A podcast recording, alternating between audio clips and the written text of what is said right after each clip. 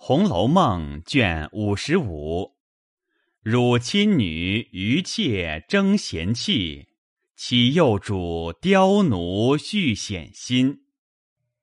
且说荣府中刚将年事忙过，凤姐儿因年内年外操劳太过，一时不及检点，便小月了，不能理事。天天两三个太医用药，凤姐儿自是强壮，虽不出门，然筹划计算，想起什么事来，便命平儿去回王夫人，任人见劝，她只不听。王夫人便觉失了膀臂，一人能有多少精神？凡有了大事，便自己主张。将家中琐碎之事一应都暂令李纨协理。李纨本是个上德不上才的，未免逞纵了下人。王夫人便命探春合同李纨裁处。只说过了一月，凤姐将戏好了，仍交与他。谁知凤姐禀赋气血不足。兼年幼不知保养，平生争强斗智，心力更亏。故虽系小月，竟着实亏虚下来。一月之后，又添了夏红之症。他虽不肯说出来，众人看他面目黄瘦，便知失于调养。王夫人只令他好生服药调养。不令他操心，他自己也怕成了大症，一笑于人，便想偷空调养，恨不得一时复旧如常。谁知服药调养，直到三月间，才渐渐的起复过来，夏红也渐渐止了。此是后话。如今且说王夫人见他如此，探春与李纨暂难谢事。园中人多，又恐失于照管，特请了宝钗来，托他各处小心。因嘱咐他，老婆子们不中用，得空吃酒斗牌，白日里睡觉，夜里斗牌，我都知道的。凤丫头在外头，他们还有个怕惧。如今他们又该取变了。好孩子，你还是个妥当人。你兄弟妹妹们又小，我又没功夫，你替我辛苦两天，照看照看。凡有想不到的事，你来告诉我，别等老太太问出来，我没话回。哪些人不好了？你只管说，他们不听，你来回我，别弄出大事来才好。宝钗听说，只得答应了。十届季春，黛玉又犯了咳嗽，湘云又因时气所感，亦病卧于恒芜院，一天医药不断。探春同李纨相住间隔，二人近日同事，不比往年，来往回话人等亦甚不便，故二人议定，每日早晨接到园门口南边的三间小花厅上去会齐办事，吃过早饭，于午错方回。这三间厅。原系预备省亲之时，众执事太监起坐之处，故省亲以后也用不着了。每日只有婆子们上夜。如今天已和暖，不用十分修饰，只不过略略的陈设了，便可他二人起坐。这厅上也有一处匾，提着。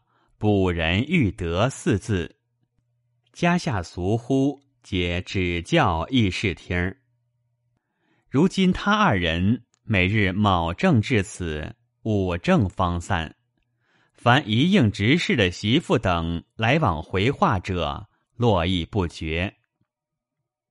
众人先听见李纨独伴，个个心中暗喜，以为李纨素日是个厚道、多恩、无罚的，自然比凤姐儿好搪塞，便添了一个探春。都想着不过是个未出闺阁的年轻小姐，且素日也最平和恬淡，因此都不在意。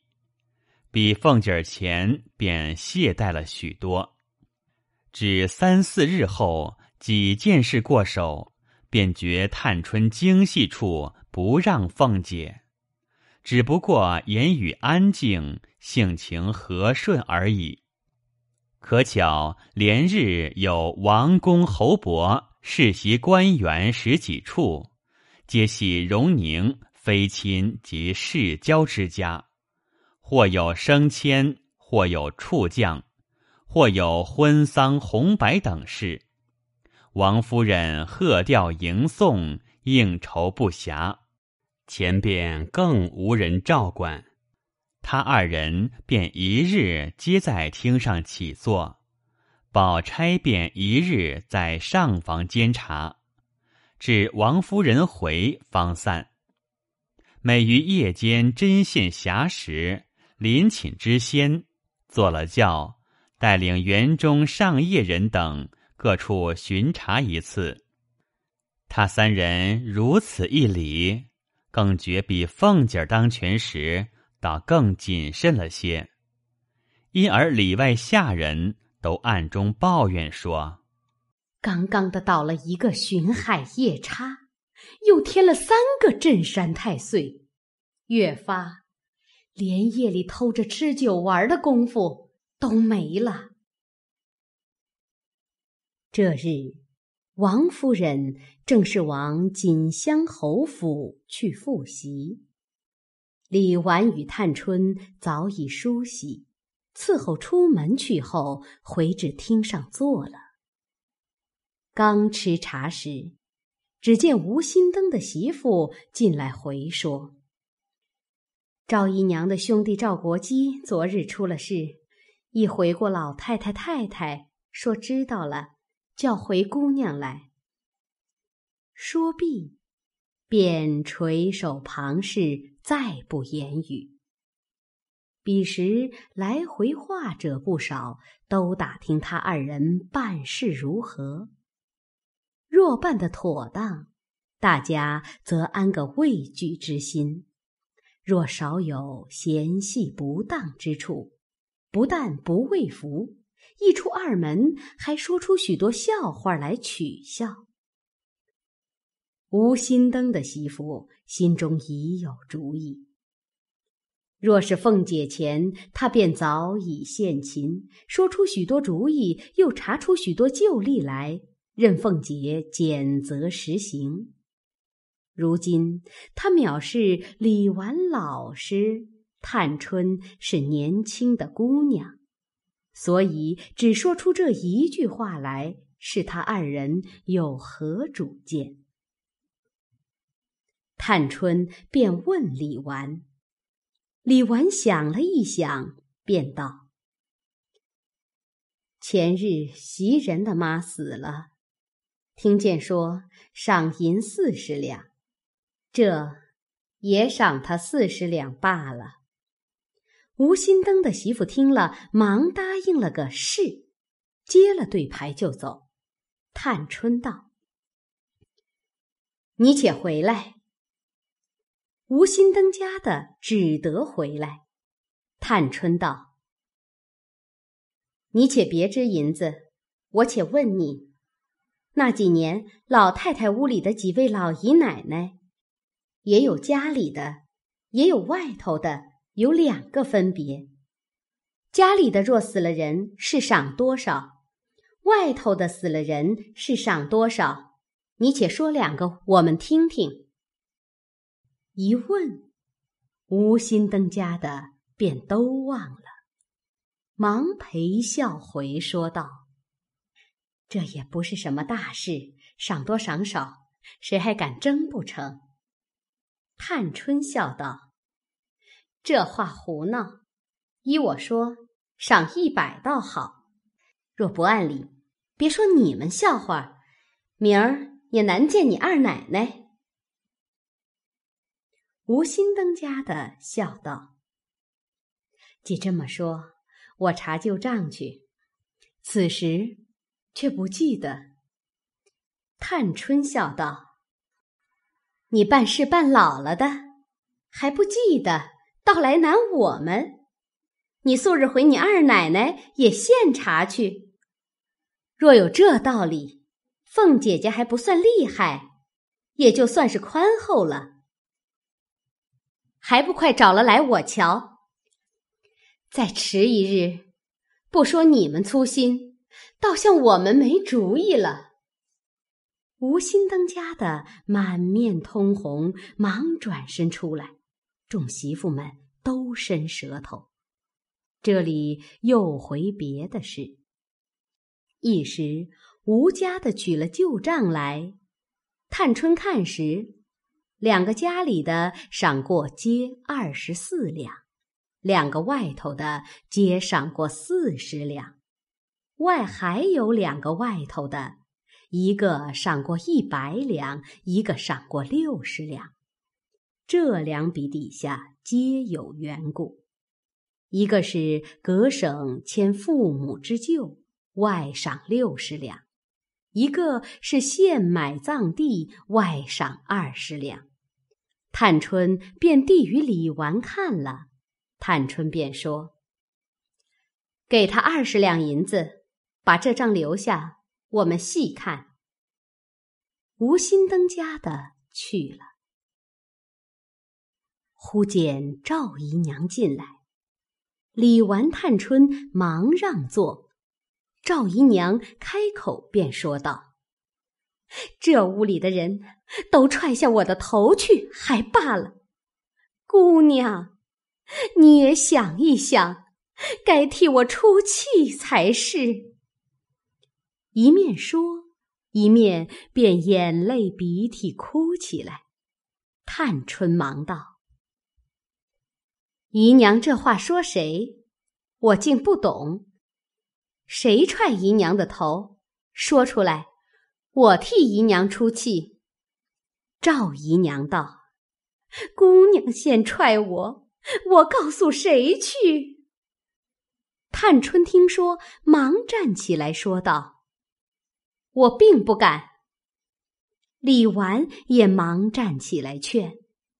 赵姨娘道：“你们请坐下，听我说。我这屋里熬油似的，熬了这么大年纪。”又有你兄弟，这会子连袭人都不如了，我还有什么脸？连你也没脸面，别说是我呀。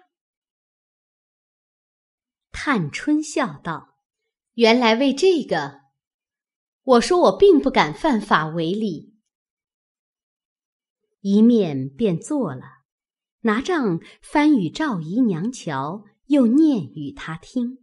又说道：“这是祖宗手里旧规矩，人人都依着，偏我改了不成？这也不但袭人，将来环儿收了外头的，自然也是同袭人一样。这原不是什么争大争小的事，讲不到有脸没脸的话上。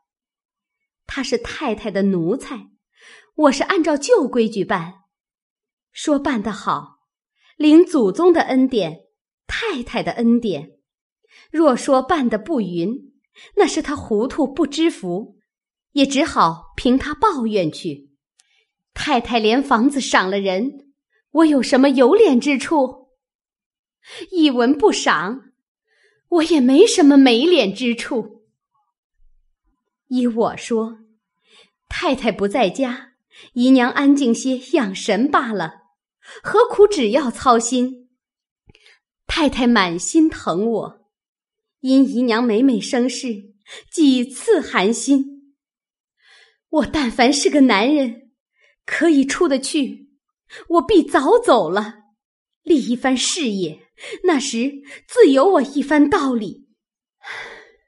偏我是女孩家，一句多话也没我乱说的。太太满心里都知道，如今因看我重，才叫我照管家务，还没有做一件好事。姨娘倒先来作践我。倘或太太知道了，怕我为难，不叫我管。那才正经没脸呢，连姨娘也真没脸了。一面说，一面不禁滚下泪来。赵姨娘没了别话对答，便说道：“太太疼你，你越发拉扯拉扯我们，你只顾讨太太的疼，就把我们忘了。”探春道：“我怎么忘了？叫我怎么拉扯？这也问他们个人，哪一个主子不疼出力得用的人？哪一个好人用人拉扯的？”李纨在旁只管劝说：“姨娘别生气，也怨不得姑娘。”他满心里要拉扯，口里怎么说得出来？探春忙道：“这大嫂子也糊涂了，我拉扯谁？谁家姑娘们拉扯奴才了？他们的好歹，你们该知道，与我什么相干？”赵姨娘气得问道：“谁叫你拉扯别人去了？”你不当家，我也不来问你。你如今现在说一是一，说二是二。如今你舅舅死了，你多给了二三十两银子，难道太太就不依你？分明太太是好太太，都是你们尖酸刻薄。可惜太太有恩无处使。姑娘放心，这也使不着你的银子。明日等出了阁。我还想你额外照看赵家呢，如今没长翎毛，就忘了根本，只捡高枝儿飞去了。探春没听完，已气得脸白气叶，抽抽噎噎的，一面哭一面问道：“谁是我舅舅？我舅舅年下才生了九省检点。”哪里又跑出一个舅舅来？我到素溪暗里尊敬，越发进出这些亲戚来了。既这么说，每日环儿出去，为什么赵国基又站起来，又跟他上学？为什么不拿出舅舅的款儿来？何苦来？谁不知道我是姨娘养的？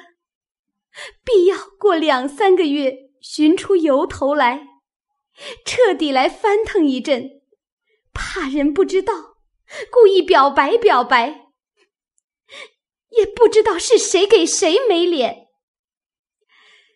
幸亏我还明白，但凡糊涂不知理的，早急了。李纨急的只管劝。赵姨娘只管还唠叨。忽听有人说：“二奶奶大发平姑娘说话来了。”赵姨娘听说，方把嘴止住。只见平儿走来，赵姨娘忙陪笑让座，又忙问：“你奶奶好些？我正要瞧去，就指。”没得空。李纨见平儿进来，因问他来做什么。平儿笑道：“奶奶说赵姨奶奶的兄弟没了，恐怕奶奶和姑娘不知有旧例。若照常例，只得二十两。如今请姑娘裁夺着，再添些也使得。”探春早已拭去泪痕，忙说道：“又好好的添什么？谁又是二十四个月养的？不然，也是出兵放马，背着主子逃出命来过的人不成？你主子真个倒巧，叫我开了例，他做好人，拿着太太不心疼的钱，乐得做人情。你告诉他。”我不敢添减，混出主意。他添他施恩，等他好了出来，爱怎么添怎么添。平儿一来时，已明白了对半。今听这话，越发会意。见探春有怒色，便不敢以往日喜乐之时相待，只一边垂首默视。